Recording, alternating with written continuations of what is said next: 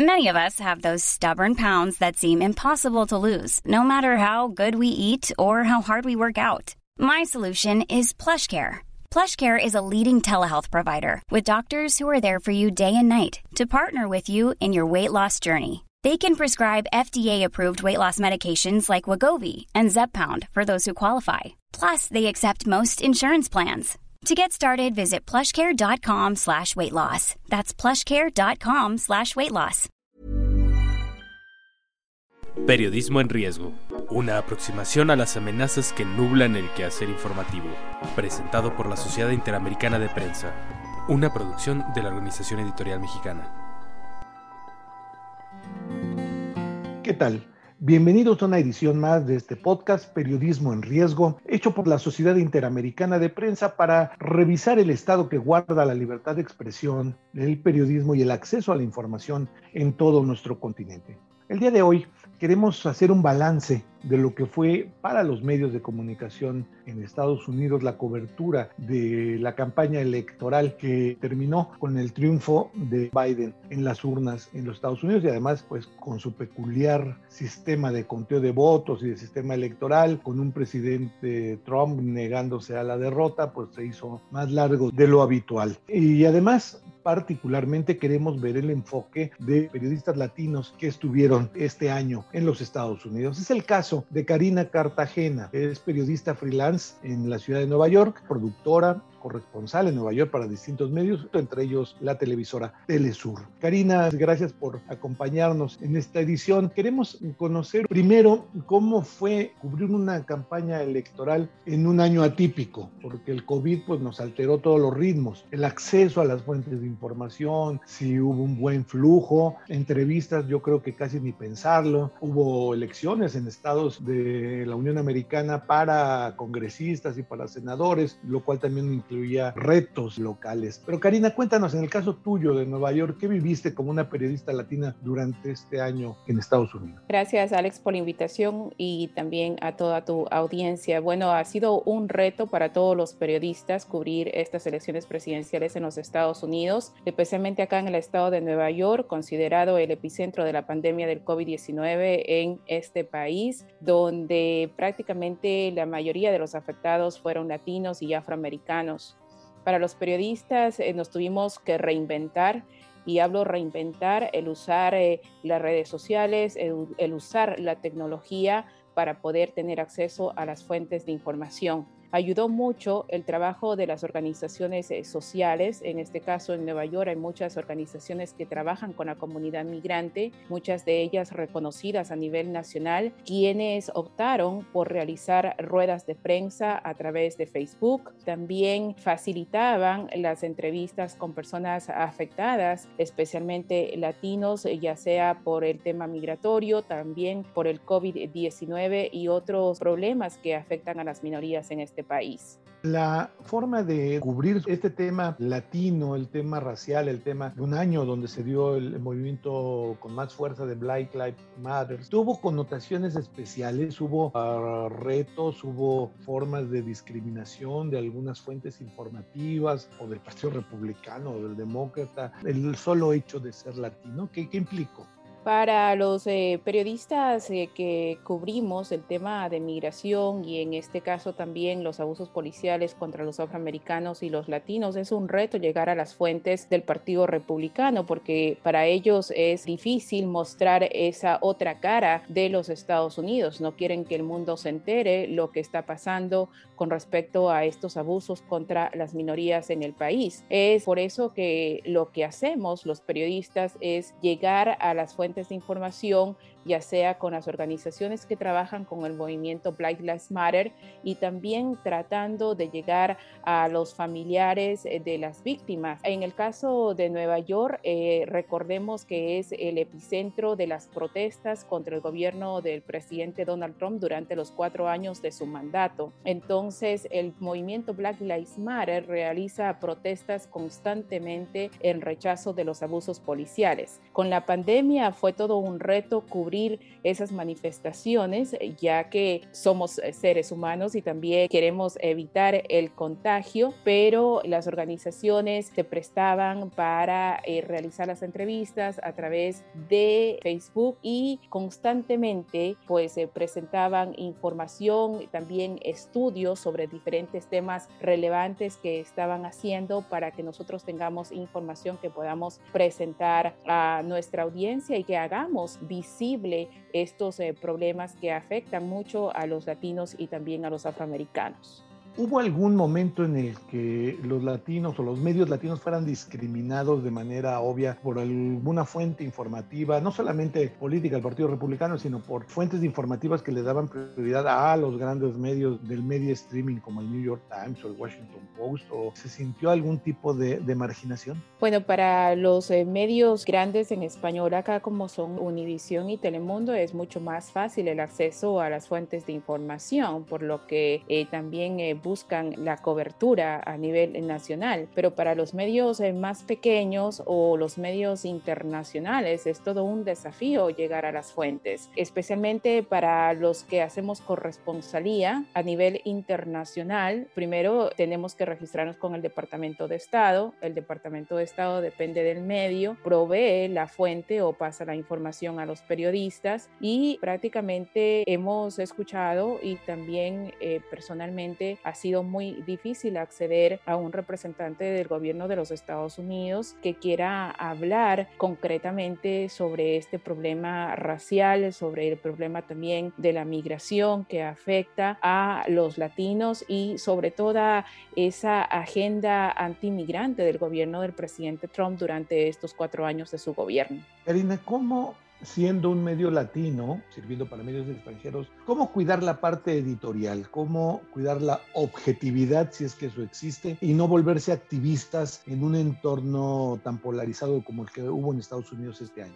Es todo un desafío. Personalmente en Nueva York ha sido presentar la voz de los que no tienen voz. Acá el trabajo en Nueva York, no solamente de mi persona como corresponsal internacional, sino también de otros corresponsales como NTN 24, La Voz de América y muchos medios también de México, ha sido dar la voz a todas esas eh, personas afectadas por una agenda antimigrante, trabajar directamente con las organizaciones, trabajar directamente con líderes hispanos en las comunidades, especialmente en los condados eh, más afectados por la pobreza, por las diferencias raciales, como son Queens y también Brooklyn.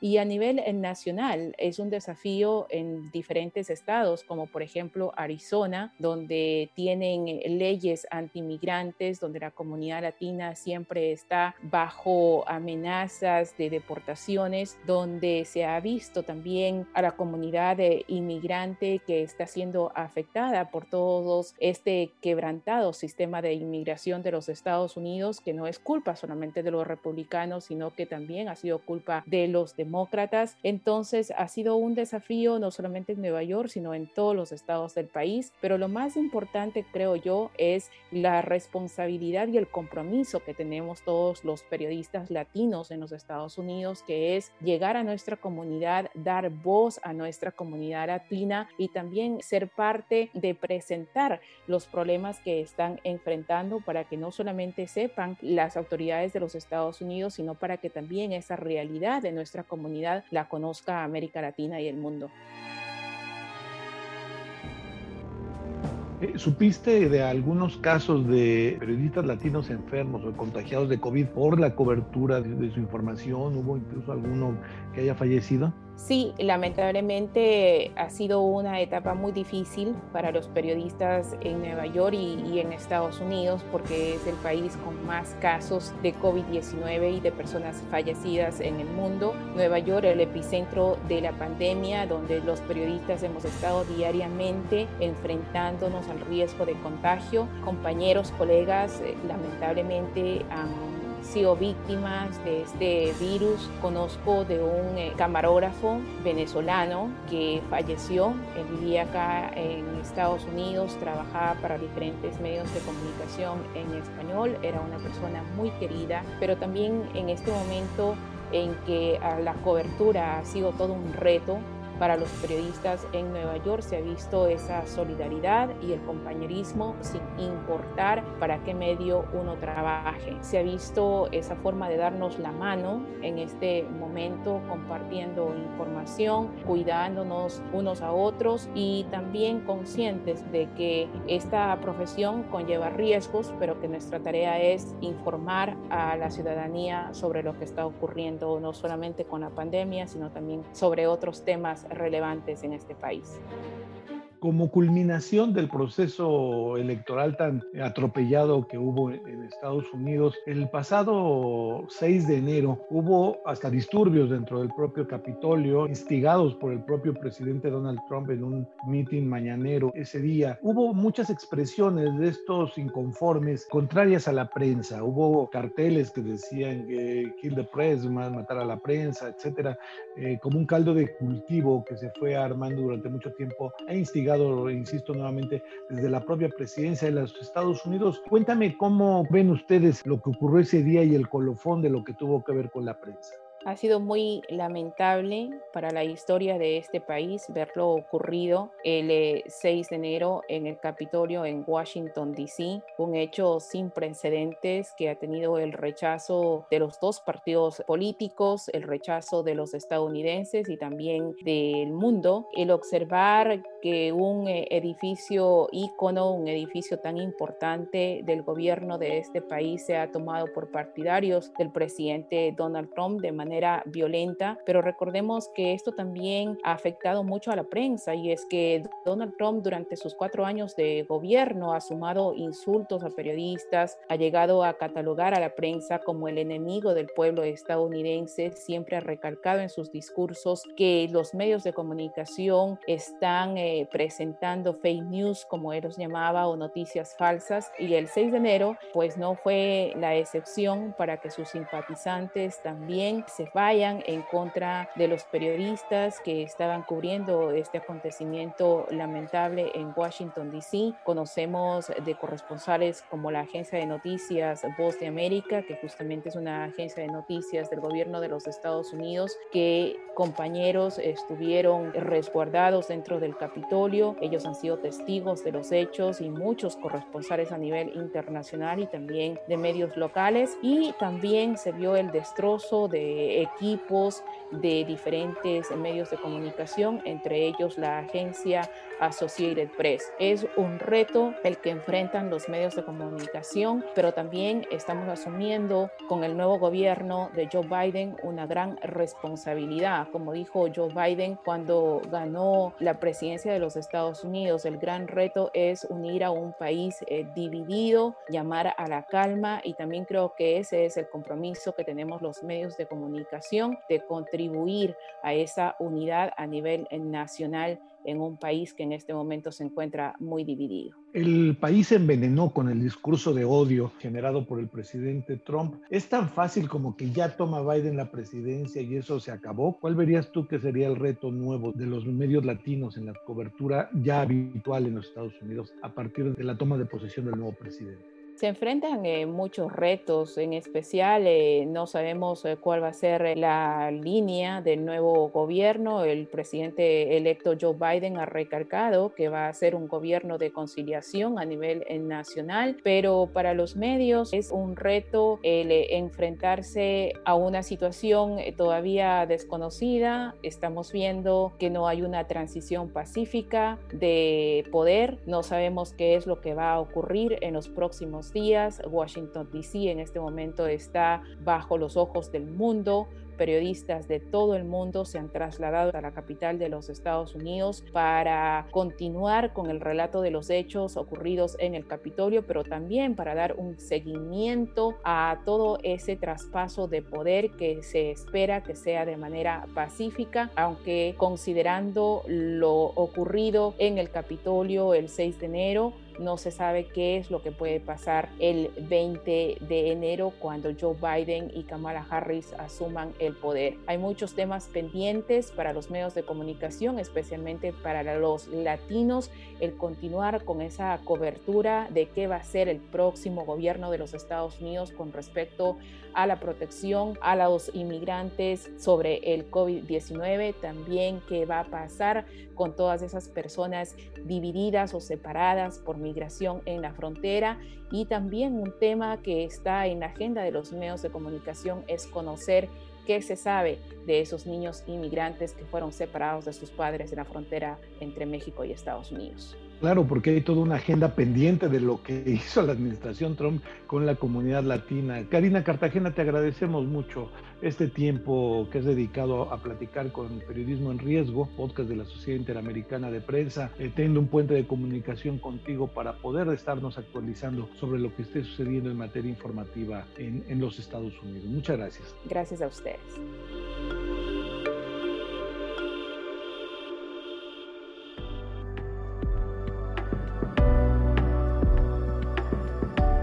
Pues así las cosas en los Estados Unidos durante todo este inédito proceso electoral en un año atípico y que de aquí en adelante la labor de la prensa, de los medios, no solo los latinos, sino los de corresponsales extranjeros, pues tendrá que ser ardua porque todavía hay muchas cosas que contar de lo que sucedió durante la administración de Trump y lo que vendrá hacia adelante. La Sociedad Interamericana de Prensa, por ejemplo, se pronunció respecto a los hechos del pasado 6 de enero en el Capitolio, pidiendo que se identifique a los responsables y solicitando castigo para todos aquellos que atacaron a medios de comunicación, a las instalaciones, físicamente, a los representantes de los medios de comunicación, como nos dijo Karina hace unos momentos, pues que hubo esas agresiones. La Sociedad Interamericana de Prensa exige que se resuelva y que no quede en el olvido de que ya fue un mal momento en la democracia norteamericana, sino que es un mal precedente para la libertad de expresión en ese país. Sigamos revisando lo que pasa en nuestro continente en estas materias.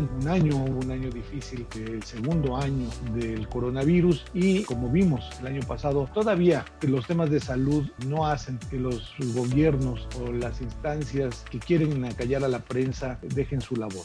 Hay que reforzar la libertad de prensa en el continente, hay que fortalecer a los medios independientes, el modelo de negocio está cambiando y pues todos tenemos que participar en este proceso. Para eso, pues siga, siga atento de este podcast eh, Periodismo en Riesgo, podcast de la Sociedad Interamericana de Prensa. Y si tuviera usted algo que comentarnos, por favor hágalo a nuestro correo electrónico podcast.oem.com.mx. Visite nuestra red social, Twitter, arroba podcastom, porque este es un podcast que se realiza en la Ciudad de México, si bien para la Sociedad Interamericana de Prensa, hecho por la Organización Editorial Mexicana en sus estudios de la Ciudad de México. Sigamos en contacto, sigamos defendiendo la libertad de expresión y aquí nos seguimos encontrando.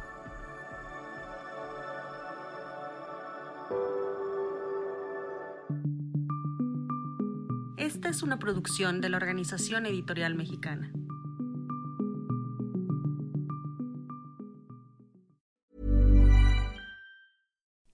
Would you like to look five years younger? In a clinical study, people that had volume added with Juvederm Voluma XC in the cheeks perceived themselves as looking five years younger at six months after treatment. Look younger, feel like you. Add volume for lift and contour in the cheeks with Juvederm Voluma XC. Reverse signs of aging by adding volume to smooth laugh lines with Juvederm Volure XC. For important safety information and to find a licensed specialist, visit juvederm.com. That's J U V E D E R M.com. Not for people with severe allergic reactions, allergies to lidocaine, or the proteins used in Juvederm. Common side effects include injection site redness, swelling, pain, tenderness, firmness, lumps, bumps, bruising, discoloration, or itching. There's a risk of unintentional injection into a blood vessel, which can cause vision abnormalities, blindness, stroke, temporary scabs, or scarring. Talk to a licensed specialist to find out if it's right for you.